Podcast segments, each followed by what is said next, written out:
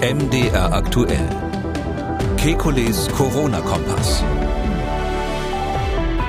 Dienstag, 31. August 2021. Knapp zwei Wochen nach Schulbeginn geht die Inzidenz in NRW durch die Decke, vor allem bei den Jüngsten. Hat die Durchseuchung der Kinder in Nordrhein-Westfalen begonnen? Mit welchen Folgen? Dann, wie ansteckend können vollständig Geimpfte sein und wieso kommt es eigentlich zu Impfdurchbrüchen? Außerdem 2G, 3G, wie sinnvoll sind diese Regeln und gibt es eigentlich einen epidemiologischen Unterschied zwischen geimpft, getestet und genesen? Wir wollen Orientierung geben. Mein Name ist Camillo Schumann, ich bin Redakteur, Moderator bei MDR aktuell das Nachrichtenradio. Jeden Dienstag, Donnerstag und Samstag haben wir einen Blick auf die aktuellen Entwicklungen rund ums Coronavirus und wir beantworten Ihre Fragen. Das tun wir mit dem Virologen und Epidemiologen Professor Alexander Kekulé. Ich grüße Herr Kekulé. Guten Tag, Herr Schumann. Ja, man soll sich ja über ja, die kleinen Dinge des Lebens freuen. Zum Beispiel, dass die bundesweite Sieben-Tage-Inzidenz erstmals seit Anfang Juli wieder gefallen ist. Heute lag sie bei 74,8. Gestern betrug der Wert 75,8. Ja, wie bewerten Sie diesen kleinen, aber feinen Rückgang?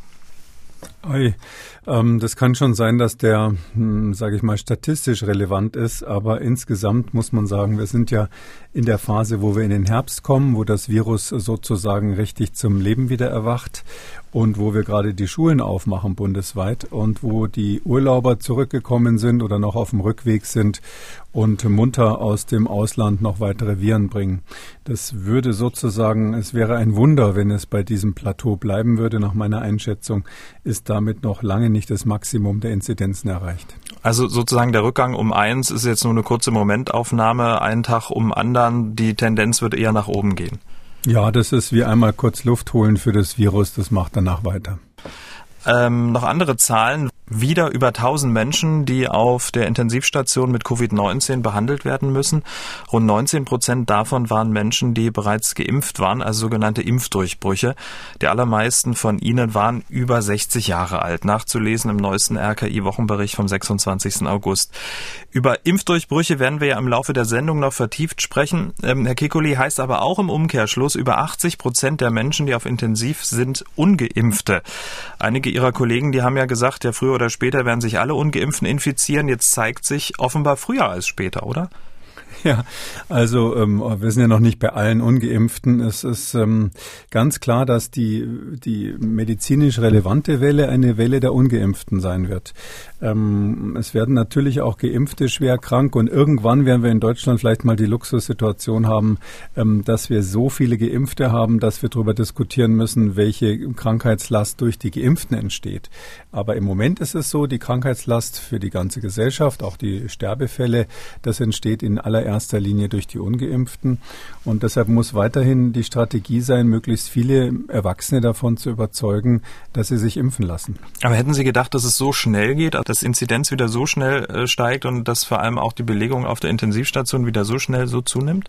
Naja, also an, anteilmäßig ist es jetzt nicht so stark, die Belegung der Intensivstationen. Also die Inzidenz steigt schon wesentlich deutlicher und man, man kann nur immer sagen, dass beides hinkt ja den tatsächlichen Entwicklungen hinterher. Wir sehen hier sozusagen immer einen Blick in die Vergangenheit.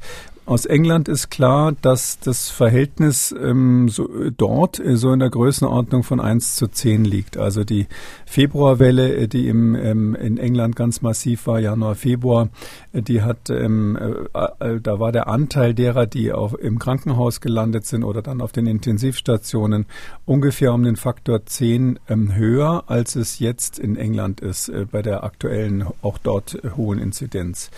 Ähm, ich glaube, dass wir uns nicht auf ein 1 zu 10 in Deutschland verlassen können, weil wir ja eine schlechtere Impfquote haben. Aber so von der Größenordnung irgendwo in diesem Bereich wird es liegen. Und ähm, das äh, hieße jetzt, wenn man, wenn man so optimistisch wäre, dass man sagen würde, wir, wir sind genauso wie England quasi, wir haben so gute Zahlen wie England, was jetzt die Krankheitslast betrifft, ähm, dann hieße das ja, man kann sich eine zehnmal höhere Inzidenz äh, leisten. Ähm, davor würde ich warnen, weil wir eben ähm, von, der, von der Impfquote her schlechter sind und weil wir eben nicht genau wissen, welche Bereiche der Gesellschaft geimpft sind. Ja, Sie haben schon gesagt, in Nordrhein-Westfalen gehen jetzt die Zahlen so massiv hoch. Das hat sicher mit den Urlaubsrückkehrern zu tun. Und ähm, da wäre es ganz dringend notwendig zu wissen, welche Teile der Gesellschaft sind ungeimpft, wie kann man die besser angehen, was kann man vielleicht für Programme machen, um die ganz speziell zu motivieren, zur Impfung zu gehen. Hm. Wenn man ähm, sich die Daten des RKI anschaut nach Expositionsländern, also wo das Virus quasi mit ähm, wieder zurück nach Deutschland gebracht wurde, steht die Türkei ganz oben. Danach ähm, folgen die Balkanstaaten. Es gibt zumindest einen Hinweis. Naja, es äh, sieht so aus und das war ja ähm, in der Vergangenheit auch schon so, dass natürlich Menschen, die ihre Familien zu Hause besucht haben äh, und zurückkommen, ein viel höheres Infektionsrisiko dort haben als jemand, der quasi auf so einem Teutonengrill gelegen hat und sich in der Sonne gebräunt und, und sonst eigentlich nur äh, ein Landsleute um sich herum hatte dort im Ausland. Also ähm, und das ist relativ klar, Balkan und Türkei, da gibt es natürlich viele Menschen, die in Nordrhein-Westfalen leben und wir müssen, glaube ich, äh, für diejenigen, die ähm, diese Krankheiten, diese Infektionen importieren, egal aus welcher Ecke das kommt, und für die, die das weiter verbreiten, ähm, müssen wir, glaube ich, schon mm, noch Überzeugungsarbeit leisten, dass es eben gerade wichtig ist, diese Leute zu impfen. Also wenn sie die, ähm, man würde dann sagen, Multiplikatoren äh, besser impfen, dann haben sie natürlich einen ganz guten Effekt, was die Kontrolle der Epidemie betrifft. Das Gleiche gilt für Multiplikatoren, die in Großstädten leben, irgendwelche jungen Leute, die da Party machen. Ähm, da ist genau der gleiche Effekt, wenn sie da ähm, das nicht unter Kontrolle bekommen und die sich nicht geimpft haben, ähm, dann ähm, ist davon auszugehen, dass die Infektionen ansteigen. Mhm. Sie haben gesagt, Epidemie der, der Kinder und Jugendlichen. Ähm, da muss man nochmal äh, rekapitulieren, dass äh, zumindest nach den Erhebungen der STIKO und das teile ich äh, nach den jetzigen Daten, ähm, es ja so ist, dass die Kinder sich im Wesentlichen von Erwachsenen infizieren. Also die Infektion von Kind zu Kind ist bisher noch nicht so das große Thema. Ähm, das dürfte aber jetzt im Herbst zunehmen. Das ist ganz klar, wenn immer mehr Erwachsene geimpft sind, dass wir dann auch unter Kindern und in Schulen Ausbrüche haben. Und auf diese Situation muss man sich einfach vorbereiten. Also ich glaube, das kann man nicht oft genug sagen. Und an dieser Stelle nochmal, neben den Impfungen der Erwachsenen ist das ganz Entscheidende jetzt äh, Konzepte zu haben, was man macht, wenn die Schulen losgehen. Bei den Expositionsländern hatte ich ähm, jetzt noch Spanien vergessen, ähm, ist auch in den Top 5, in der Top 5 der Expositionsländer. Ähm, Ende Juli, da hatte Bundesgesundheitsminister Jens Spahn vor einer Inzidenz von 800 gewarnt. Das ist ja zum Glück ähm, noch nicht eingetreten. Aber fast zwei Wochen nach Schulbeginn sind die Inzidenzen in Nordrhein-Westfalen, ich habe schon gesagt, sehr, sehr hoch und bei den Kindern noch höher. Sie liegen in Städten wie zum Beispiel Leverkusen, Solingen, Hagen bei über 500. In Wuppertal zum Beispiel ist jeder zehn zehnte Schüler positiv getestet worden. Viele sind auch in Quarantäne. Ähm, ja, viele Beobachter sprechen davon, ähm, dass jetzt die Durchseuchung der Kinder in Nordrhein-Westfalen begonnen hat. Herr Kekulé, die Zahlen lassen auch kaum einen anderen Schluss zu, oder? Ja, das ist natürlich so und ich finde das ein bisschen äh, zynisch, hätte ich fast gesagt, dass man hier die Kinder ähm, ja zum wiederholten Male irgendwie im Regen stehen lässt, also ähm, sozusagen im viralen Sturm stehen lässt. Ähm, es ist ja so, äh, dass die Kinder in den bisherigen Phasen der Pandemie ähm, teilweise, muss man schon sagen, die Hauptleidtragenden waren oder zumindest sehr stark gelitten haben unter der Situation aus verschiedenen Gründen. Ähm, das ist ja bekannt, dass es ähm, reihenweise ähm, psychische psychische Probleme, soziale Probleme bei den Kindern gab. Übrigens betrifft es natürlich dann auch die Eltern dieser, dieser jüngeren Kinder. Und wenn man jetzt ähm, in einer Situation ist, wo man eigentlich ähm, die nur noch die Schulen schützen müsste, weil ja die Risikogruppen halbwegs geimpft sind in Deutschland. Und wenn man das jetzt wieder nicht macht, ein Jahr später, ähm, dann finde ich das schon problematisch. Ähm, die Diskussion, ob man jetzt eine natürliche Durchseuchung machen soll oder nicht, die ist ja uralt. Das hat es ganz am Anfang der Pandemie schon gegeben. Ich habe damals immer darauf hingewiesen, dass jede Art von Lockerung, die wir uns erlauben, schon beim ersten Lockdown war ja die Frage, wie kommen wir da wieder raus, zugleich bedeutet, ähm, dass man eine ähm, äh, kontrollierte Durchseuchung in Kauf nimmt. Und das muss man gesellschaftlich diskutieren. Äh, wollen wir das? Bis zu welchem Grad machen wir das? Wenn man sagt, man will überhaupt keine kontrollierte Durchseuchung haben, dann muss man quasi Dauerlockdown haben und null Covid und alle einsperren. Aber mhm. ähm, diese Diskussion brauchen wir jetzt, ja. Und ich glaube, dass man jetzt ganz ohne Diskussion ähm, sagt, also wir lassen das bei den Kindern einfach laufen, ähm, das finde ich, äh, ist nicht richtig, sondern wir müssen uns wirklich überlegen, ist das, ist das, ist das gesellschaftlicher Konsens? Und es gibt ja durchaus medizinische Argumente, die, die dagegen sprechen. Hm. Ähm, aber offenbar sieht es ja so danach aus, als äh, ja, wird es jetzt zwangsläufig zu so einer Durchseuchung kommen bei den, äh, bei den Jüngsten. Aber äh, wie gefährlich ist diese Situation für eben diese Zielgruppe? Statistisch müssten ja auch dann seltene hm, Komplikationen durch ähm, die Erkrankung dann ja dann auch zunehmen.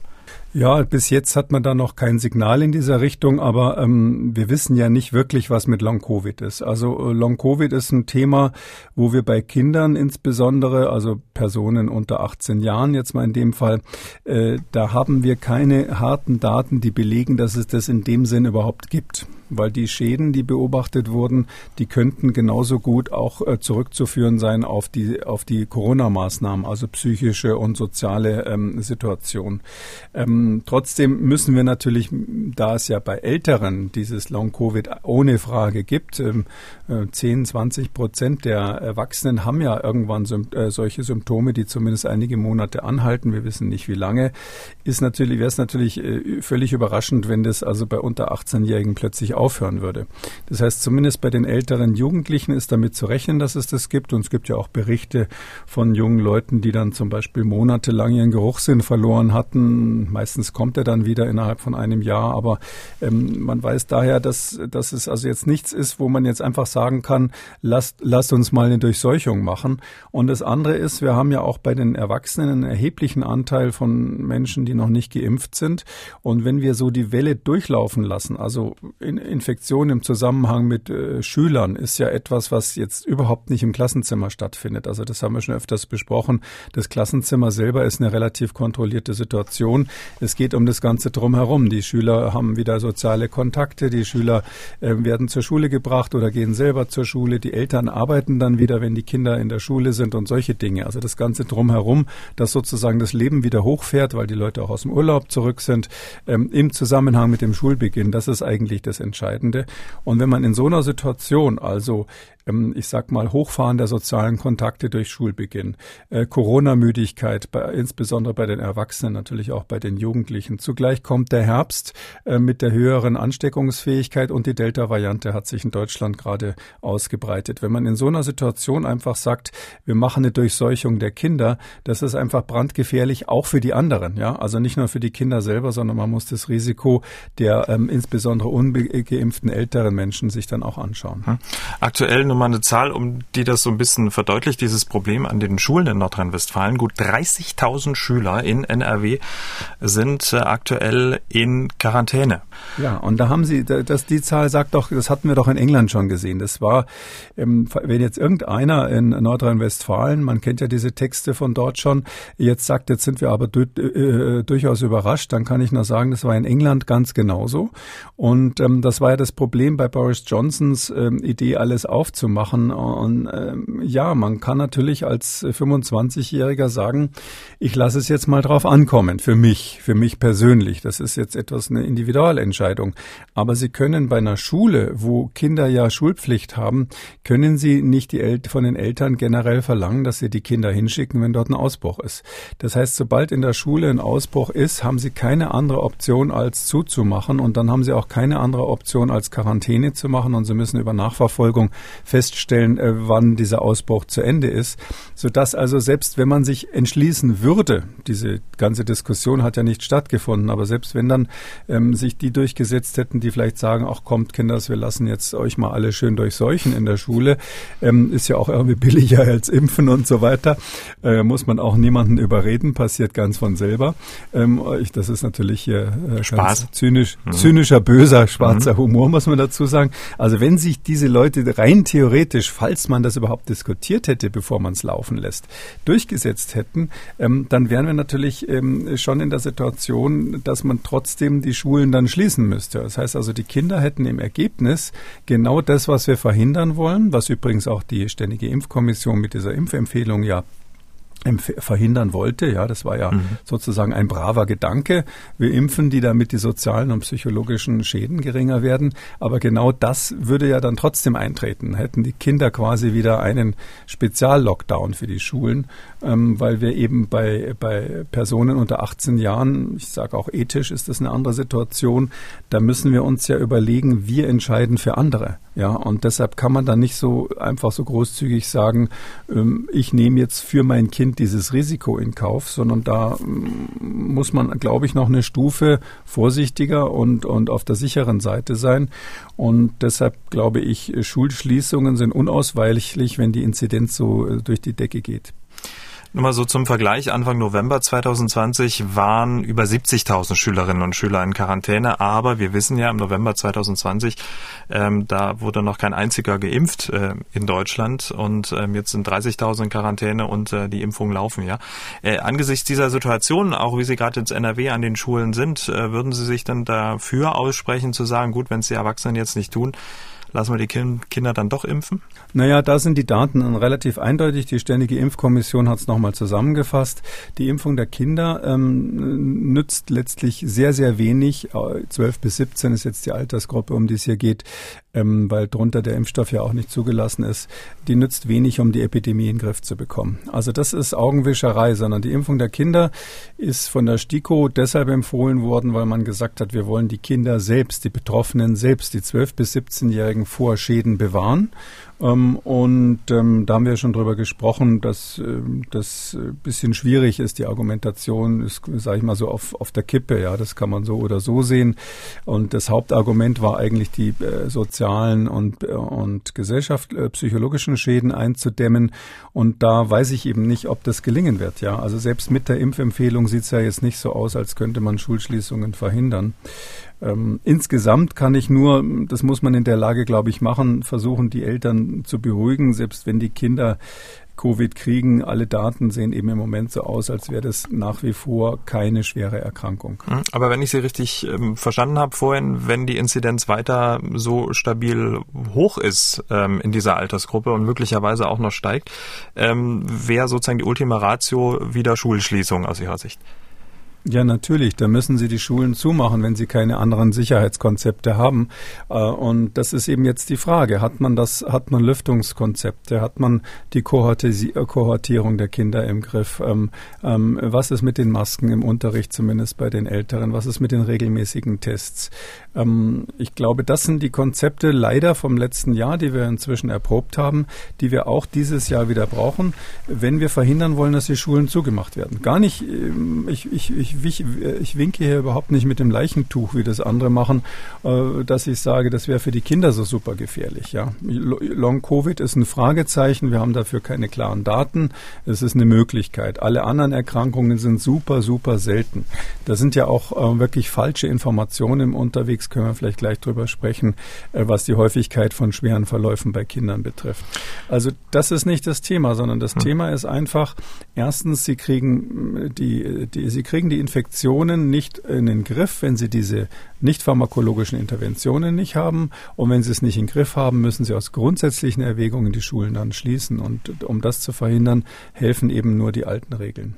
Weil Sie es gerade angesprochen haben, im Zusammenhang mit den hohen Inzidenzwerten bei den Kindern in Nordrhein-Westfalen, dann werden in einigen Medien Zahlen genannt, um das Problem scheinbar besser darzustellen und auch den Worst Case ein bisschen ähm, ja, plastischer zu machen. Da wird gern in die USA geschaut. Zum Beispiel wird ein Report der amerikanischen Akademie für Kinderheilkunde genannt, wonach zuletzt 14,6 Prozent der Covid-19-Fälle in den USA Kinder und Jugendliche waren.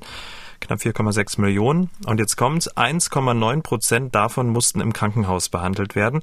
Ähm, wie gesagt, das, ähm, diese, diese Daten sieht man ähm, im Zusammenhang mit der Situation in NRW, um das Ganze so ein bisschen zu verdeutlichen. Wie bewerten Sie diese Daten?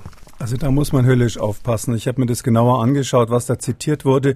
Übrigens von sogenannten Qualitätsmedien. Das muss man an der Stelle ganz klar sagen. Drum umso erschreckender, dass auf irgendeiner Facebook-Seite Unsinn steht. Das weiß man ja. Aber in diesem Fall hat es mich wirklich erschreckt. Also diese ähm, Studie in den USA, richtig ist, dass in den USA natürlich zunehmend Kinder jetzt infiziert werden und der Anteil der Kinder höher ist als in den früheren Wellen. Das wird bei uns auch so sein oder ist bei uns bereits so. Das ist ganz klar, wenn Sie die Alten geimpft haben und bisher haben die Kinder weniger ähm, ähm, von dem Virus abgekriegt, sage ich mal, dann sind die jetzt quasi als nächstes dran. Aber die Häufigkeit von, von Krankenhauseinweisungen und so weiter, die wurde do, dort in diesen Zitaten völlig falsch ähm, äh, äh wiedergegeben. Ich sage mal nur das eine konkrete Beispiel, was Sie gerade genannt haben. Wie viel Prozent gehen denn ins Krankenhaus? Da wurde ja gesagt, in den USA würden 1,9 Prozent der Kinder ins Krankenhaus gehen. Tatsächlich bezieht sich das auf eine Zusammenfassung, ähm, die ähm, die Daten aus Meldedaten aus den verschiedenen Bundesstaaten der USA wiedergegeben hat. Und da ist es eben so gewesen, dass das Spektrum ganz enorm war. Das ging so von 0,3 bis 1,9 Prozent in dieser Größenordnung. Also die die kleinste Zahl war deutlich geringer. Und ähm, hier wurde aber dann äh, äh, von von den deutschen Medien, die das wiedergegeben haben, einfach ähm, der Bundesstaat, der die höchste, den höchsten Quotient hier angegeben hat, also den höchsten Anteil an Krankenhausanweisungen an den gemeldeten Fällen. Ähm, diese Zahl wurde dann äh, wiedergegeben und so getan, als wäre das in den gesamten USA der Mittelwert. Also das ist schon so ähm, nur ein Beispiel von vielen. Ich sage jetzt mal, Fake News gibt es leider auf beiden Seiten. Wir haben oft gesprochen über Fake News bei den Impfkritikern. Ja, da gibt es ja Leute, die alles Mögliche behaupten, gegen das wir hier so ein bisschen bisschen kämpfen. Aber leider ist es so, dass inzwischen diejenigen, die, die besorgt sind, die auch berechtigt besorgt sind, inzwischen auch ähm, zu der Keule greifen, Daten zu übertreiben. Was ich immer und ständig lese, muss ich an der Stelle auch nochmal ansprechen, ist, es heißt immer, ein Prozent der infizierten Kinder in Deutschland würden ins Krankenhaus gehen. So ein Unsinn. Und das ist ja gerade in der, in der, ähm, im letzten STIKO-Bericht nochmal sauber runterdekliniert worden. Es ist so, dass von die, die Zahl der gemeldeten Krankenhausfälle bei den Kindern, und das betrifft nur die zwischen 12 und 17 in dem Fall, da ist es so, dass ein Prozent, ähm, dass ein Prozent im Krankenhaus sind und, und die anderen 99 Prozent eben nicht im Krankenhaus. Da sagt aber, und davon übrigens von den 1% Krankenhaus dann 2% auf der Intensivstation. Und jetzt sagt aber die STIKO selber, äh, erklärt es selber weiter im Text, das muss man dann nur lesen, den nächsten Absatz, der erklärt dann völlig zu Recht ähm, Folgendes. Wir haben natürlich eine Untererfassung. Das heißt also, die gemeldeten Fälle, gerade bei 12- bis 17-Jährigen, die ja ähm, ganz selten überhaupt getestet werden müssen, die ähm, ähm, äh, in der Regel leichte Symptome haben und so weiter. Bei den 12- bis 17-Jährigen sind die gemeldeten Fälle nur ein Bruchteil der Fälle, die wirklich aufgetreten sind, also der Infektionen, die stattgefunden haben. Und da setzt die STIKO einen Faktor von 2,5 an. Die sagt also, jeder zweite bis dritte tatsächlich Infizierte erscheint auch in den Meldezahlen des RKI. Jeder zweite bis dritte, das finde ich schon ziemlich optimistisch. Ich würde sagen, jeder fünfte bis zehnte hätte man da auch sagen können. Und dann sagt die STIKO zweitens, äh, zu Recht, die hat die Daten aus den Krankenhäusern, die sagt, ja, jemand, der äh, im Krankenhaus ist und zufällig Covid hatte, also Covid positiv war, und die werden ja alle getestet, wenn sie im Krankenhaus sind, der gilt ja als Covid-Fall. Egal warum er da war, der kann sich einen Fuß gebrochen haben. Und ähm, der, man weiß ähm, aus den Erhebungen der Krankenhäuser, dass nur 20 bis 25 Prozent Prozent derer, die äh, in der Altersgruppe 12 bis 17 in dem Fall ähm, äh, gemeldet wurden als Covid-Fall, überhaupt wegen Covid im Krankenhaus waren, also behandelt wurden, Covid-spezifisch behandelt wurden, was weiß ich, mit fiebersenkenden Mitteln galt da schon als Covid-Behandlung. Und wenn Sie das zusammenzählen, also den Faktor 2,5 und die 25 Prozent, dann heißt es, dass eben nur noch jeder Tausendste von den Infizierten ins Krankenhaus kommt Und das sagt die STIKO in ihrer Schätzung. Und man könnte, wenn man jetzt sagt, ähm, die, die Meldequote ist vielleicht doch nicht jeder zweite bis dritte, sondern schlechter, könnte man ähm, auf den Bereich kommen, was ich eigentlich immer so ungefähr schätze, 1 zu 4000. Aber egal wie Sie es nehmen, wenn Sie in diesem Bereich sind, jeder Tausendste oder jeder Viertausendste kommt ins Krankenhaus in dieser Altersgruppe, dann kann man nicht äh, äh überall schreiben ein Prozent. Das ist einfach falsch. Auf einigen Portalen wird dann auch Sebastian Dulien, Professor für Volkswirtschaft an der Internationalen Hochschule für Technik und Wirtschaft in Berlin genannt, der die Zahlen aus den USA für Deutschland mal ähm, ja, runter umgerechnet hat. Und er sagt, wenn 0,01 Prozent der mit Covid-19 infizierten Kinder an dem Virus stirbt, dann bedeutet eine Durchseuchung aller Kinder unter 12 statistisch circa 1100 tote Kinder. Und er fügt dann auch gleich noch hinterher einen Vergleich. 2019 starben 46 Kinder unter 12 im Straßenverkehr. Äh, was sagen Sie zu dieser Rechnung? Ja, das Erschreckende ist, dass sowas wiedergegeben wird. Wissen Sie, äh, das ist ja ähm, bei allem Respekt vor einem Kollegen, der sich offensichtlich mit Wirtschaft und Technik auskennt. Also ähm, das ist ja ganz okay, wenn sich einer mal verrechnet. Das passiert mir auch mal. Aber wieso geben das bitte die sogenannten Qualitätsmedien? Sie wissen, äh, wo das überall abgedruckt wurde.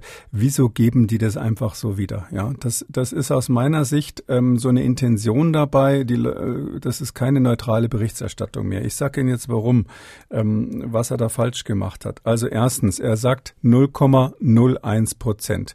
Ich weiß, das ist wahnsinnig schwierig mit diesen Nullern hinterm Komma, aber in dem Papier, auf das er sich bezieht, von der STIKO steht 0,001. Also da ist ein Nuller mehr, als er das gerechnet hat. Das heißt also, da sind wir schon mal beim Faktor 10, den wir abziehen müssen.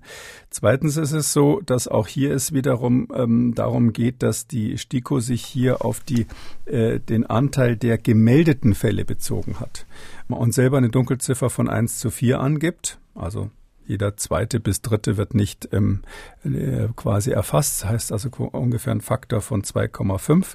Das heißt also, man kann dann sozusagen sagen, ähm, das, das, da käme dann quasi raus, dass das ähm, zehnmal weniger ist und dann nochmal viermal weniger. Das heißt also, wenn man das wirklich runterrechnen würde, käme man nach der Rechnung, ähm, die jetzt auf den STIKO-Daten beruht, auf eine Rechnung, einer von 400.000 stirbt. Und das ist auch die Zahl zwischen einer von 100.000 und einer von 400.000. Das ist die Zahl äh, von den Infizierten. Das ist die Zahl, mit der die STIKO arbeitet, auch in ihrer, in ihrer Projektion. Die hat ja eine ziemlich dramatische Projektion gemacht äh, für die nächsten Monate.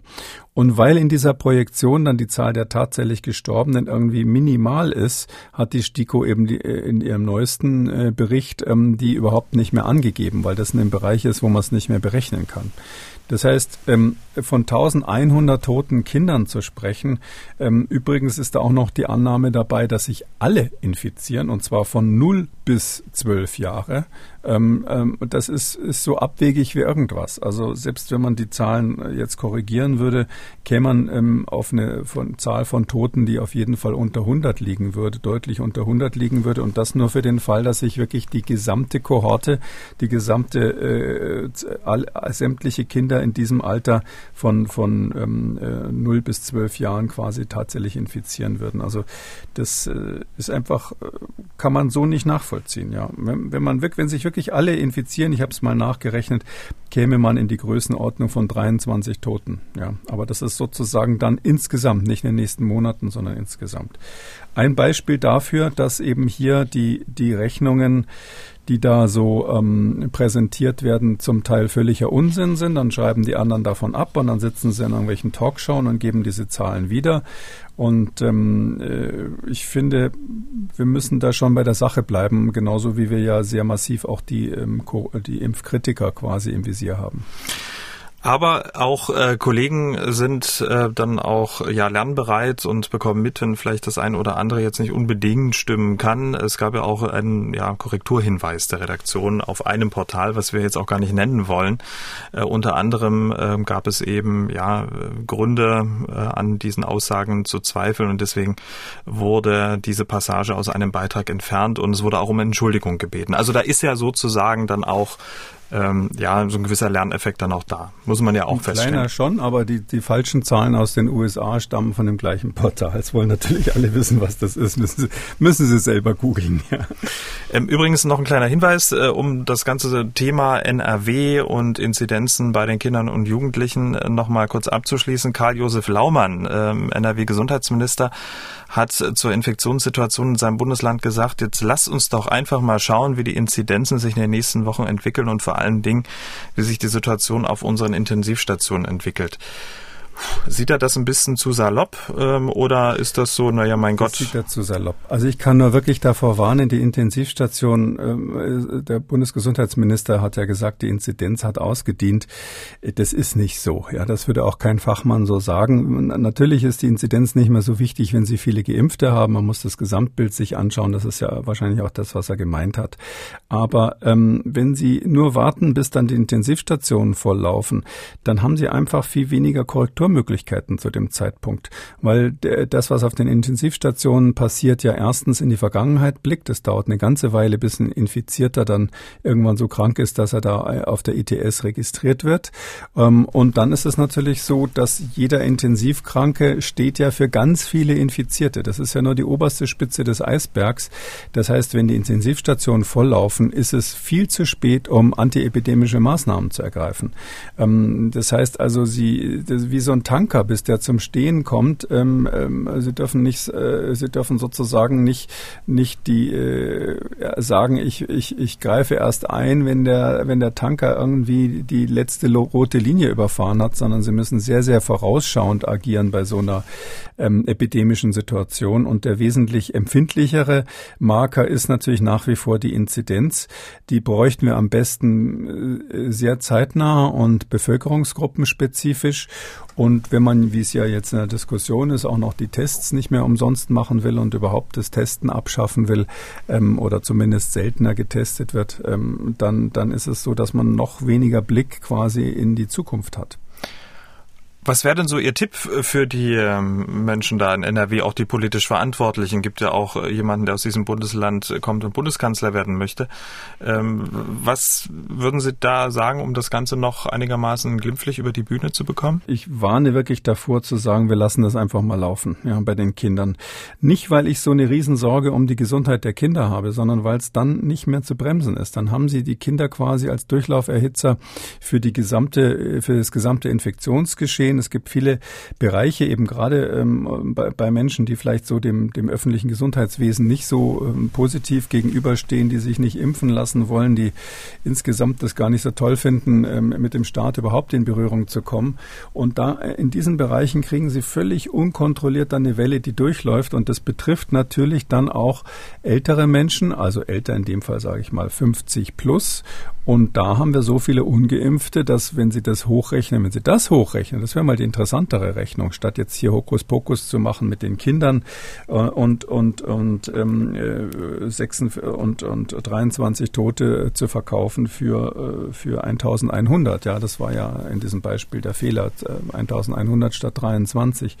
Und ähm, statt das zu machen, finde ich, muss man wirklich ganz klipp und klar sagen, dass über 50 äh, wirklich wieder gestorben wird in Deutschland, wenn wir diese Welle insgesamt nicht in den Griff bekommen. Und dazu gehört eben auch, dass wir es bei den Kindern nicht einfach durchlaufen lassen können. Verlassen wir Nordrhein-Westfalen und ähm, kommen wir zu einer, passt ja auch ein bisschen zum Thema, äh, zu einer sehr großen Frage, die seit ein paar Wochen diskutiert wird. Ähm, wie ansteckend sind eigentlich vollständig Geimpfte und warum kommt es eigentlich zu Impfdurchbrüchen? Ähm, vielleicht fangen wir auch mit der ersten Frage an. Wie ansteckend sind vollständig Geimpfte? Also geht von einem vollständig Geimpften auch eine Gefahr für einen Ungeimpften aus? Wird in der Politik, in der Wissenschaft diskutiert, gibt ja auch immer mehr Daten, aber natürlich auch wird diese Frage unter unser Hörerinnen und Hörern diskutiert diskutiert, unter anderem von Monika Neuner, die angerufen hat. Zu Beginn hatte ich gehört, dass doppelt geimpfte, wenn sie Viruslast tragen, weniger Viruslast in sich haben. Da habe ich mir logisch gesagt, dann bringt ja der Schnelltest nichts mehr, wenn das weniger ist, weil da ja eine gewisse Menge nötig ist, damit er ausschlägt. Und äh, in letzter Zeit habe ich eher Informationen wahrgenommen, dass doppelt geimpfte die gleich hohe Viruslast in sich tragen und weitergeben können. Da, daher genau wäre es sehr hilfreich, da ein bisschen Orientierung zu bekommen. Einen schönen Tag. Also die, die Viruslast und die Ansteckungsfähigkeit, da gibt's gerade eine aktuelle Studie von der Marion Koppmanns und ihren Kollegen ähm, aus Holland vom Erasmus Medical Center in Rotterdam. Das ist wirklich eine der absoluten Spitzen Corona-Forscherinnen weltweit. Ähm, äh, Forscherinnen in dem Fall war jetzt ein, ein Gender-Innen, also sowohl bei den Männern als auch bei den Frauen ist er eine Spitzenfigur. Die war auch bei dieser WHO-Kommission dabei, die versucht hat, in ähm, Wuhan rauszukriegen, wo das Virus herkam. Und ähm, die haben eine, eine Studie gemacht, wo sie ähm, jetzt gerade aktuell ist es als äh, Preprint erschienen. Da haben sie ähm, äh, fast 25.000 ähm, geimpfte ähm, Personen aus dem Gesundheitsbereich ähm, untersucht. Also die haben quasi nachverfolgt, was ist mit Geimpften, die im Gesundheitsbereich arbeiten. Die sind natürlich besonders gefährdet, sich anzustecken. Und die haben äh, festgestellt, dass die 161, also in dieser Studiengruppe gab es 161 ähm, Durchbruchinfektionen, also Infektionen Infektionen trotz doppelter Impfung. Und was sie da gemacht haben, ist, dass sie äh, interessant ähm, sowohl die PCR gemacht haben, also mal nachgeguckt, lässt sich die, das Genom dieses Virus, also die RNA nachweisen, aber dann auch versucht haben, das Virus anzuzüchten. Also nicht nur geguckt haben, ist es nachweisbar, sondern ist es überhaupt vermehrungsfähig. Und das ist ganz interessant und da kam als erstes raus, das beantwortet ähm, tatsächlich so ein bisschen die Frage der Hörerin, dass die Viruskonzentration, die gibt man ja in diesen CT Werten an, ähm, dass die Viruskonzentration tatsächlich bei den äh, nicht geimpften, die sich infizieren und bei den ganz vollständig geimpften, die sich dann trotzdem infiziert haben, äh, tatsächlich vergleichbar ist. Also das ist, gibt zumindest einen Zeitpunkt während der Erkrankung oder auch bei asymptomatischen Verläufen, während man das feststellen kann, gibt es immer einen Zeitpunkt, wo man sagen kann, so das Maximum ist erstaunlicherweise ähnlich. Das ist eigentlich eine überraschende, äh, mhm. überraschende Mitteilung, muss ich sagen. Also mich hat das auch überrascht überrascht. Also das war nicht die erste Studie, die das gezeigt hat, aber äh, dass, dass man das seit einiger Zeit weiß, dass tatsächlich Geimpfte zumindest mal kurzzeitig vom CT-Wert, von der PCR her, her genauso ähm, hohen, genauso einen hohen Wert haben wie die Ungeimpften. Das, das, das ist also das erste Überraschende. Dann haben sie aber nachgeguckt, ist bei diesen Personen, wo die PCR positiv war und zum Teil auch hohe Werte ergeben hat, das heißt also ähm, hohe Konzentrationen für das Virus ergeben hat, ähm, ist denn dann überhaupt das Virus anzüchtbar? Und da kam jetzt, wenn man so will, die gute Nachricht raus, ähm, dass die, ähm, der, der Anteil der Viren, die wirklich noch vermehrungsfähig waren, obwohl die PCR deutlich positiv war, bei den Geimpften um etwa 20 Prozent geringer ist. Also äh, bei dieser Studiengruppe ging es von ähm, 84,9 Prozent um 20 Prozent etwa runter. Hm. Ähm, das heißt also, ähm, nicht alle, die in der PCR positiv sind, haben auch vermehrungsfähiges Virus im Rachen. Aber trotzdem ist die Tendenz klar, ähm, die Geimpften sind trotzdem immer noch ähm, ähm, ansteckend und äh, zwar vergleichbar, zwar weniger, aber trotzdem noch äh, vergleichbar mit den ungeimpften. 20 Prozent ist jetzt gar nicht so viel. Ich hätte jetzt deutlich mehr gedacht eigentlich. Ja, ich ehrlich gesagt auch. Also das ist ein äh, interessantes Resultat, nicht das einzige. Wir besprechen es hier deshalb, weil ähm, das eine Studie ist, die, weil es so ähnliche Daten schon gab, aber die noch nicht bisher noch nicht so eindeutig waren. Ähm, das ist gar nicht mal so viel. Ja, was man auch was man auch weiß aus dieser Studie, so andeutungsweise aus anderen Studien, da ist es deutlicher, dass die Geimpften kürzere Zeit des Virus ausscheiden. Und dass vor allem auch die, die symptomatische Erkrankung haben als Geimpfte, wie sonst auch, das gilt auch für Ungeimpfte, dass auch die ähm, deutlich mehr Virus ausscheiden als die, die asymptomatisch infiziert sind. Aber unterm Strich ergibt sich daraus, sage ich mal so, ähm, wenn man jetzt zwei Schritte zurückgeht und das Ganze sozusagen aus der Hubschrauberperspektive ein bisschen versucht sich anzuschauen, wir müssen einfach feststellen, dass die Geimpf von den Geimpften auch eine Gefahr ausgeht. Und ähm, man kann es ja so ein bisschen zusammenfassen. Man kann sagen, also wahrscheinlich ist in der Bilanz, würde ich jetzt mal, wenn ich mal eine Arbeitshypothese machen darf an der Stelle, wahrscheinlich stimmt es so und genau nicht, aber man würde sagen, dass wahrscheinlich die, ähm, die Ansteckungsfähigkeit, also die Secondary Attack Rate, sagen wir dann, also die Wahrscheinlichkeit, dass man von einem Geimpften, der sich infiziert hat, angesteckt hat, die ist wahrscheinlich ein Viertel so hoch wie die Wahrscheinlichkeit, sich von einem ungeimpften anzustecken. Also so viermal so ansteckend sind die Ungeimpften, wenn man alles zusammen so in die Waagschale wirft. Mhm. Aber das ist natürlich ähm, eigentlich eine schlechte Nachricht für die, die dachten, auch nö, geimpft heißt doch alles in Ordnung. Die, die immer noch von der Herdenimmunität träumen, ähm, was ja die Politik auch manchmal so gerne ähm, als Wurst den, den Bürgern vor die Nase hängt. Und wenn Sie sagen, ein Viertel ist ungefähr die Ansteckungsfähigkeit und werfen dann jetzt, äh, ist eine ganz grobe Schätzung mal so, werfen dann mit, mit in die Waagschale dass ja jemand, der geimpft ist, eine viel geringere Wahrscheinlichkeit hat, sich überhaupt selber erstmal anzustecken. Ja, also der, der Impfschutz beträgt ja bezüglich der Infektion um 80 Prozent ungefähr, vielleicht ein bisschen weniger, aber sagen wir mal 80 Prozent. Dann hätten Sie also ein Fünftel der Menschen, die also trotz Impfung sich anstecken. Ein Fünftel so hoch ist die Wahrscheinlichkeit, sich anzustecken, wenn man geimpft ist. Und wenn man das multipliziert mit dem Viertel, dann kommt man drauf, dass die Ungeimpften, das wäre dann 0,05 das, äh, das Produkt und das heißt dann, dass die Ungeimpften so grob gesagt 10 bis 20 Mal so gefährlich sind. Ja, also Ungeimpfte sind 10 bis 20 Mal so gefährlich bezüglich der Möglichkeit, sich von dem anzustecken. Also wenn Sie in der Disco mit dem Ungeimpften tanzen, haben Sie ein 20 mal bis zu 20 Mal höheres Risiko, als wenn Sie mit einem Geimpften tanzen. Na Gott sei Dank. Das sozusagen, das wäre so die Schätzung, ja. Aber das ist deshalb wichtig, äh, ist mir völlig klar, dass das ins Blaue gerechnet ist, jetzt nur ganz grob mal die Zahlen reingeschmissen. Die werden sich alle noch ändern, aber mhm. Äh, das ist ja wichtig für politische Entscheidungen, dass man sagt, äh, wie ist das eigentlich in der Disco? Äh, bin ich da sicher, wenn ich mit einem Geimpften tanze? Nein, sie haben ein deutlich geringeres Risiko. Ich würde jetzt mal sagen 10 bis 20 Mal geringer als mit einem Ungeimpften. Hm, und trotzdem muss ja dann auch ähm, der Zeitraum dann ja noch ähm, getroffen werden. Also ist ja, äh, sag ich mal, Lotto spielen wahrscheinlicher, dann auch einen Jackpot zu gewinnen, in Anführungszeichen. Die Frage ist, wie viele Tage sind Geimpfte mit Durchbruch überhaupt ansteckend? Ja, das habe ich da schon mal mit reingeschmissen. Ah, okay. Das ist dieses ein Viertel. Das ist in diesem ein Viertel ähm, äh, der äh, Secondary Attack Ray einfach mal so drinnen. Ja, das ist eine grobe Schätzung. Äh, äh, ich, nee, was, ne, was anderes spielt da eine Rolle und zwar, das wird beeinflusst beeinflusst von der Inzidenz. Das ist das Interessante. Äh, je höher die Inzidenz, äh, desto, desto äh, je größer, je höher die Inzidenz, desto größer natürlich die Wahrscheinlichkeit, also der Unterschied zwischen den beiden. Also bei einer hohen Inzidenz nützt Ihnen sozusagen der Impfpass statistisch gesehen weniger. Und ähm, deshalb ähm, muss man eben zusehen, wenn man jetzt auf die Idee kommt, Kneipen wieder aufzumachen und zu sagen, wir lassen jetzt Genesene und Geimpfte zu. Sowas ähnliches gilt ja auch für Genesene, ähm, obwohl da die Situation möglicherweise günstiger ist als bei Geimpften, werden wir gleich drüber sprechen. Aber äh, wenn man das dann wieder zulässt, dann muss man eben im Auge haben, wenn die Inzidenz richtig durch die Decke geht, äh, ist auch das kein sicheres Unterfangen mehr. Aber nochmal gefragt, wie viele Tage nach einer, nach einem Impfdurchbruch ähm, ist man denn als ähm, Geimpfter möglicherweise ansteckend? Also die Zahlen gehen so in die Richtung, dass die Ansteckungsfähigkeit deutlich unter drei Tage geht. Aber die sind eben längst nicht so belastbar. Das sind ja so kleine Fallzahlen. Wir haben mhm. natürlich, also die, die Ansteckungsfähigkeit bei einem Nicht-Geimpften ist viel länger, also fünf Tage plus X, ja. Ähm, gibt ja auch dann, früher hat man eher so von zehn Tagen gesprochen. Sie wissen, am Quarantäne ist 14 Tage, weil es einzelne Fälle gab, wo man 20 Tage danach noch ähm, ähm, äh, Ansteckungsfähigkeit nachgewiesen hat.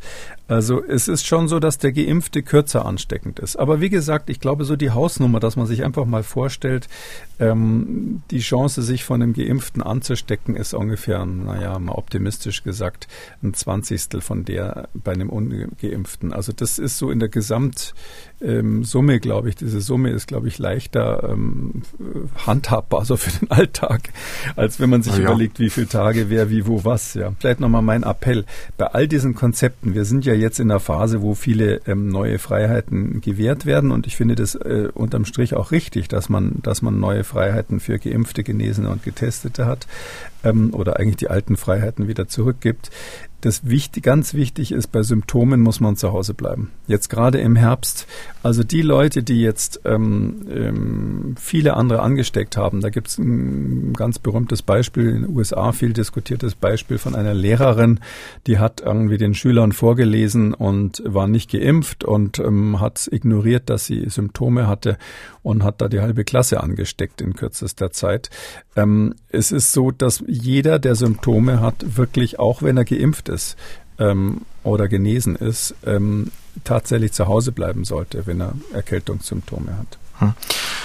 So unterm Strich stellt man sich natürlich immer die Frage, jetzt habe ich mich impfen lassen, ähm, wieso gibt es eigentlich diese Impfdurchbrüche? Also was passiert da im Körper und welche Rolle spielt der Impfstoff? Ja, also das ist wirklich super spannend. Also wir es sieht jetzt im Moment wirklich so aus, als würde die Impfung leider eine relativ schlechte Schleimhautimmunität machen. Also wenn Sie eine echte Virusinfektion haben, da kommt das Virus ja direkt auf die Schleimhäute der Atemwege und führt dort zu einer Sofortreaktion, macht eine relativ starke erstmal äh, angeborene Immunantwort und dann sekundär, wenn die dann abgearbeitet ist, nach ein paar Tagen auch die Bildung spezieller Antikörper, die auf der Schleimhaut aktiv sind, die sogenannten IgA-Antikörper. Und das ist, äh, bietet offensichtlich einen sehr, sehr guten Schutz für den Fall, ähm, dass ähm, man eine zweite Infektion hat, äh, dass in dem Fall wirklich das Virus direkt auf der Schleimhaut weggefangen wird. Und dadurch sind diese Leute, so ist jetzt zumindest sieht es im Moment aus äh, nach der Datenlage, eben nach einer echten Infektion gar nicht mehr so ansteckend für andere. Das wäre sozusagen der Normalfall, wenn ein normales Virus ist. Aber jetzt müssen Sie sich vorstellen, jetzt wird quasi dieses Scheinvirus, was was, in dem Impfstoff drinnen ist, ja nicht auf der Schleimhaut appliziert.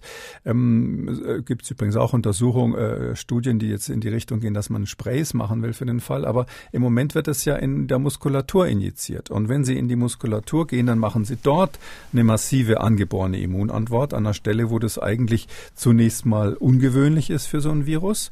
Und darum gibt es ja auch diese starken Nebenwirkungen. Also die Reaktogenität ist ja eine Konsequenz dieser hauptsächlich dieser angeborenen äh, Immunantwort. Ähm, da sind die RNA-Impfstoffe, wie wir wissen, ja eher viel zu stark. Also ähm, es gab Leute, kann ich an der Stelle vielleicht mal sagen, die haben unseren äh, Podcast, in dem wir das schon mal besprochen haben, mit der Reprogrammierung des Immunsystems. Das haben die dahingehend verstanden, dass irgendwie die angeborene Immunantwort durch die Impfstoffe abgeschwächt wird und man dadurch weniger äh, Reaktion gegen andere Viren hat.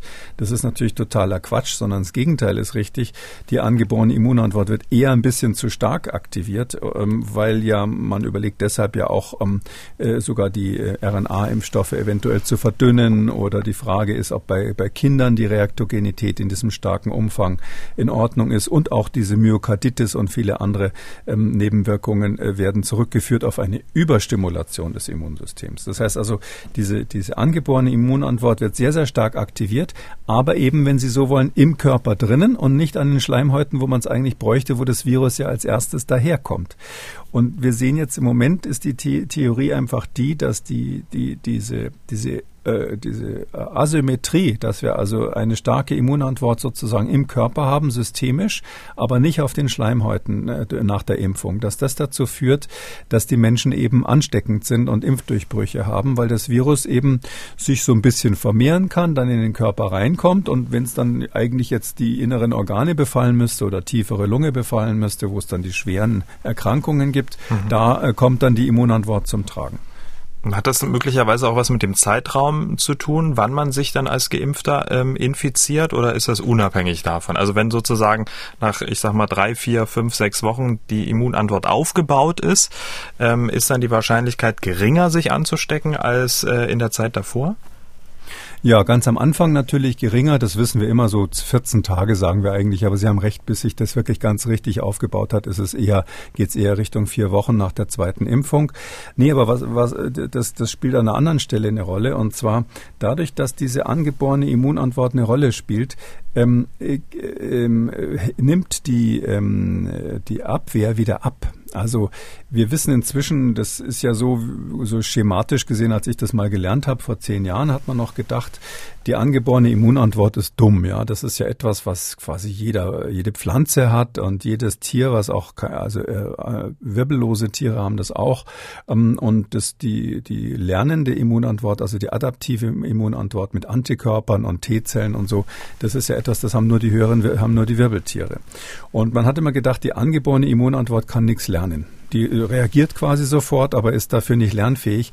Aber wir sprechen inzwischen von Trained Immunity, also trainierter Immunität. Das heißt also, diese angeborene Immunantwort hat so eine Art Kurzzeitgedächtnis für die Erreger, mit denen sie was zu tun hatte und auch für andere. Wenn die mal aktiviert ist, ist sie so ganz allgemein sozusagen in Hab-Acht-Stellung. Und das ist auf jeden Fall mehrere Monate lang, vielleicht sogar ein Jahr, weiß man nicht, ein, zwei Jahre lang aktiv.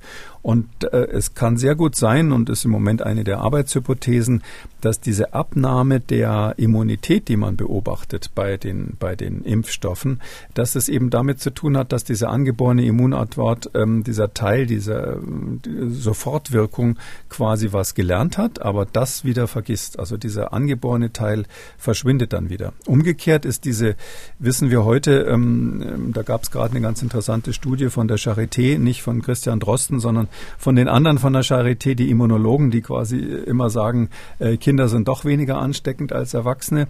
Und die haben diese Hypothese ähm, eigentlich jetzt bewiesen in gewisser Weise.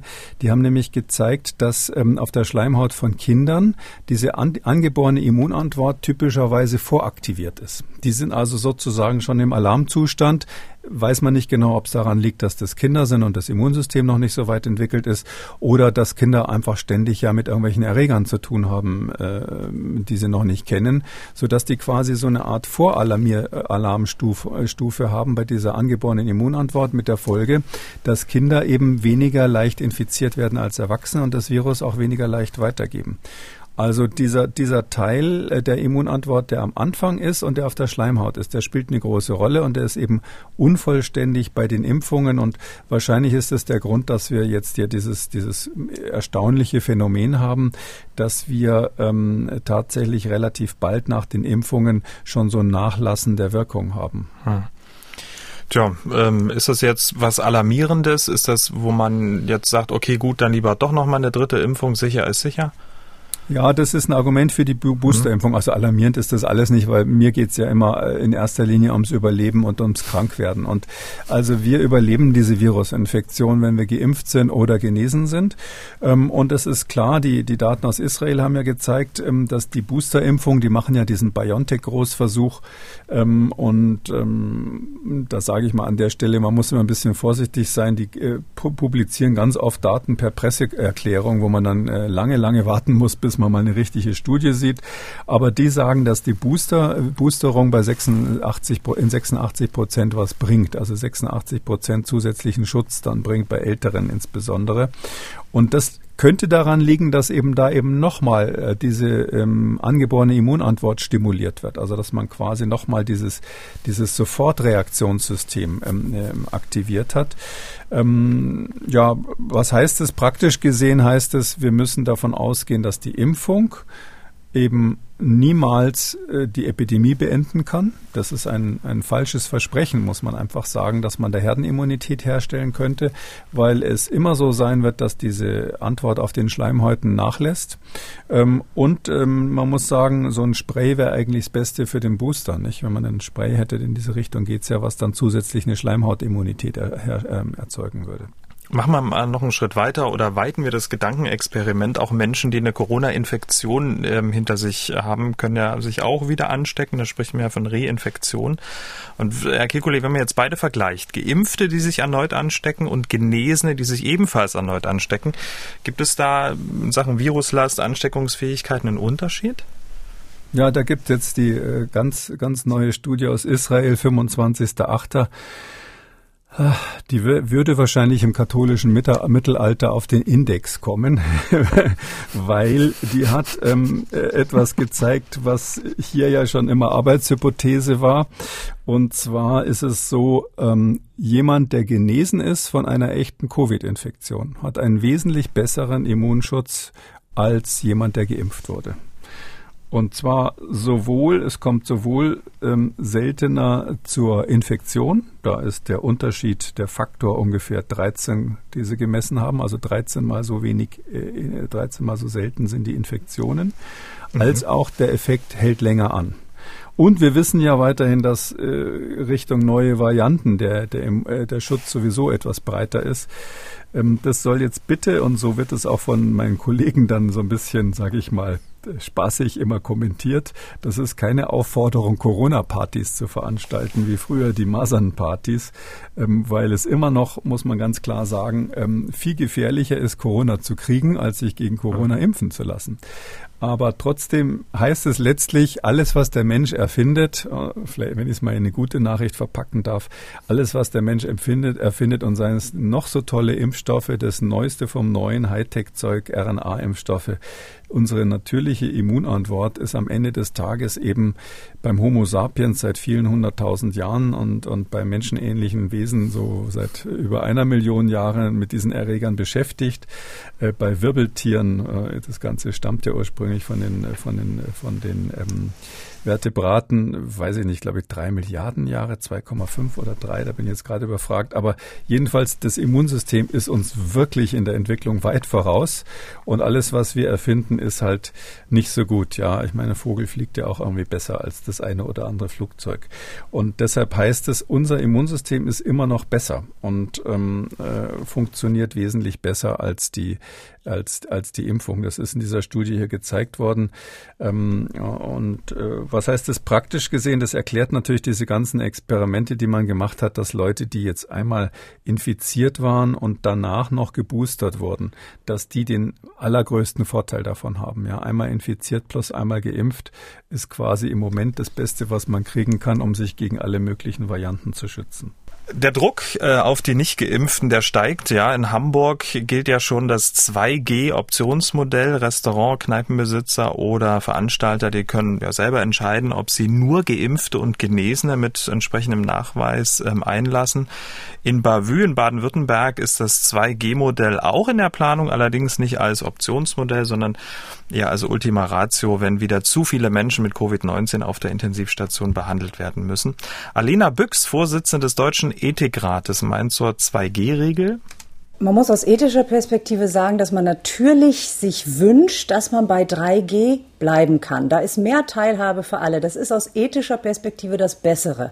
Aber natürlich darf man auch die Situation nicht ignorieren. Also wenn die Situation wirklich wieder richtig bedrohlich wird, dass man Sorge haben muss, dass die Krankenhäuser ganz voll werden, dass so unheimlich viele Infektionen bei den Kindern stattfinden, dann ist eventuell tatsächlich möglich, darüber nachzudenken. Man muss also die milderen Mittel vorher ausgeschöpft haben. Die Situation muss das wirklich erfordern.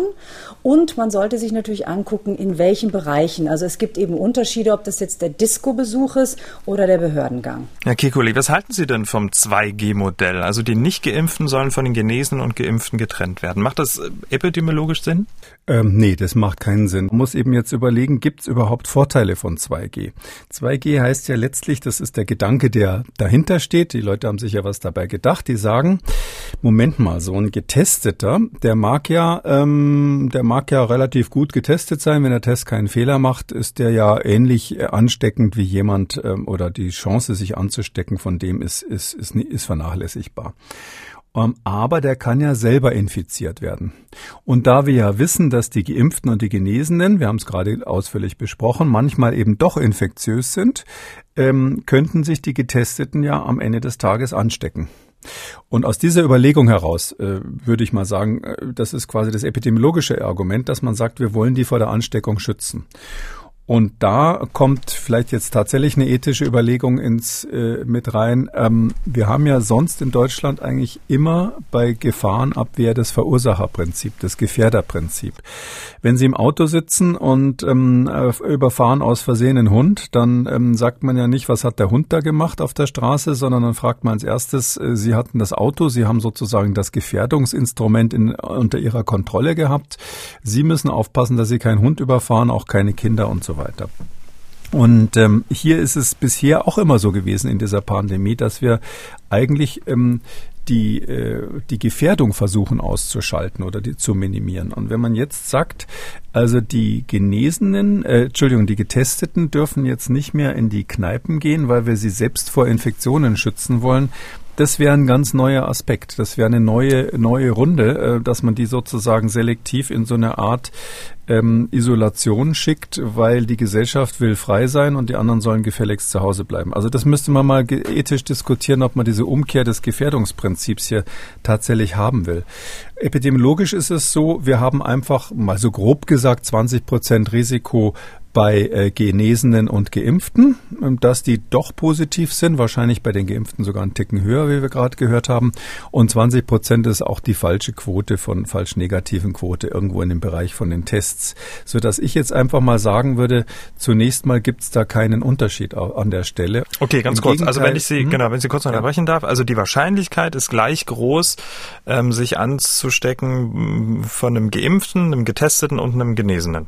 Äh, ja, In zumindest etwa. ist, hm? zumindest genau. Zumindest sind die Daten jetzt nicht geeignet, die wir bisher haben, um da weiter zu unterscheiden. Okay, ähm, das würde ja bedeuten, dass ähm, das 2G-Modell, wenn man das jetzt äh, zur Grundlage nimmt, ähm, dann ja auch äh, wieder der Daten ist. Ja, es äh, widerspricht den Daten, weil es können sich ja auch bei 2G können sich natürlich auch hm. Geimpfte wieder anstecken. Ähm, deren Ansteckungswahrscheinlichkeit ist natürlich individuell viel geringer als bei, Genes äh, als bei nur negativ getesteten, das ist klar. Aber äh, aus meiner Sicht müsste man, um jetzt so eine so eine Trennung zu machen, dass man jetzt wirklich sagt, die ungeimpften ähm, dürfen da nicht mehr mitmachen und die nicht Genesenen. Ähm, dafür müsste man aus meiner Sicht ähm, wirklich knallharte Daten haben, dass das einen Vorteil bringt ähm, bezüglich des Schutzes der Risikopersonen in Deutschland. Aber wir sind ja in der Lage, wo sowieso nach den ähm, Erhebungen des Robert Koch Instituts weit über 90 Prozent der Risikopersonen geimpft sind. Und ähm, wenn ich mir das jetzt so praktisch vorstelle, es geht ja da in Hamburg, wo das wohl entwickelt wurde, wohl hauptsächlich darum, dass jüngere Leute irgendwie in die Kneipen gehen können im weitesten Sinn. Vielleicht habe ich da nicht alles auf dem Radar, was da eine Rolle spielt, aber letztlich sind es ja Freiheiten für Leute, die jetzt nicht zu den Hochrisikopersonen gehören. Und ähm, wenn man, ich sehe nicht, wenn man jetzt das durchrechnen würde, mal überlegen würde, wie groß ist eigentlich der Unterschied bezüglich der Epidemiologie, wenn jetzt in diesen Gruppen ähm, man die ähm, Getesteten mit reinlässt oder nicht, macht es überhaupt einen Unterschied? Ich, ich meine, da wird man keinen Unterschied rausrechnen können, außer man macht irgendwelche ganz krassen Annahmen und auch das hängt eben alles wieder von der Inzidenz ab. Oder kurz gesagt, ähm, ich sehe dafür keine epidemiologischen Belege, die das begründen würden. Ähm, ich sehe aber genauso wie die Frau äh, Büchs hier doch eine ganze Reihe von, von grundsätzlichen Erwägungen, die sagen, wir brauchen den Zusammenhang der Gesellschaft. Wir brauchen, äh, und für uns ist es gerade in dieser Phase der Pandemie, die jetzt kommt, extrem wichtig, dass wir nicht auseinanderfallen. Ähm, in jeder Hinsicht. Die einen sind Impfkritiker und die anderen sind geimpft. Die einen sagen, ähm, ich nehme das Risiko in Kauf. Äh, die anderen sagen, ich nehme es jedenfalls für meine Kinder nicht in Kauf und so weiter und so weiter. Da ist ist viel, viel ähm, Spaltungspotenzial drin. Um, ähm, und vielleicht sage ich noch was Drastisches zum Schluss. Alle Pandemien, also in der Vergangenheit, wenn man mal so guckt, ähm, die Geschichte der Pandemien von der Pest irgendwie über die Cholera, es gibt immer, wenn Menschen unter so einem kollektiven psychischen Druck stehen, wie im Moment wir ja alle, gibt es immer das Bedürfnis, einen Brunnenvergifter zu finden. Das waren in den verschiedenen Zeiten verschiedene Gruppen, die man dann geoutet hat, wo man gesagt hat, der war's. Ja, also ähm, in der Cholera in England war es so, dass tatsächlich Ärzte umgebracht wurden vom Mob, weil man gedacht hat, die Ärzte haben diese Cholera uns gebracht, weil sie mehr Leichen für die Sektionen brauchen. Unglaublich. Aber solchen äh, Fake News sind die damals auf den Leim gegangen ganz ohne Internet übrigens. Und heute geht ja sowas viel effizienter mit den Fake News und deshalb äh, warne ich einfach davor, dass man jetzt in eine Situation kommt, wo dann alle sagen, ja, du bist ungeimpft, du bist schuld daran, dass wir noch Quarantänemaßnahmen haben äh, und dass man sozusagen hier den modernen Brunnenvergifter wieder wieder hat, an dem dieses, äh, der dann auch als Ventil äh, gilt, um äh, funktioniert, um diese ganzen angestauten Frust und Aggressionen abzulassen, die man natürlich hat durch diese Maßnahmen. Also man muss einfach sehen, wie viel Druck im Kessel ist sozial bei uns, äh, bevor man ähm, und, und das mit in die Waagschale werfen, wenn man überlegt, ähm, jetzt sozusagen eine Zweiklassengesellschaft 2G oder 3G aufzumachen. Wir kommen noch zu den Fragen unserer Hörerinnen und Hörer. Diese Dame hat angerufen, sie und ihr Mann würden gern in den Urlaub fahren. Mein Mann ist 93, ich 78. Wir sind zweimal geimpft und wir wollten jetzt äh, eine Woche noch an den Wörthersee äh, gehen in ein Hotel am Ufer, was sehr weitläufig ist. Also man sitzt nicht eng aufeinander. Dort ist keine Maskenpflicht mehr im ganzen Haus, aber die Leute sollen laut Rezeption jeden zweiten Tag getestet werden. Halten Sie das für riskant in dem hohen Alter oder kann man das vertreten? Das kann man auf jeden Fall vertreten aus meiner Sicht. Also der ganze, der ganze Sinn, dass wir uns geimpft haben, ist ja, ist ja der, dass wir wieder sage ich mal, ähm, vernünftig leben wollen und ähm, das individuelle Risiko, schwer zu erkranken oder oder dran zu sterben an der Erkrankung, ist nach der Impfung einfach extrem gering. Und äh, dieses Restrisiko, wenn ich es mal so nehmen, äh, nennen will, wenn wir das nicht in Kauf nehmen, dann hat die ganze Impfung ja keinen Sinn gehabt. Damit sind wir am Ende von Ausgabe 213. Vielen Dank, Herr Kekulé. Wir hören uns dann am Donnerstag wieder. Bis dahin. Gerne, bis dann, Herr Schumann. Sie haben auch eine Frage und wollen was wissen, dann schreiben Sie uns an mdraktuell-podcast.mdr.de oder Sie rufen uns einfach an, kostenlos 0800 322 00. Kekules Corona-Kompass als ausführlicher Podcast unter Audio und Radio auf mdr.de, in der ARD-Audiothek, bei YouTube und überall, wo es Podcasts gibt.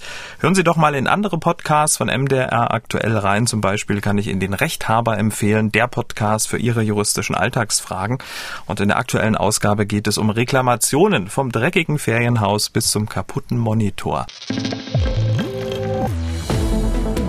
MDR aktuell.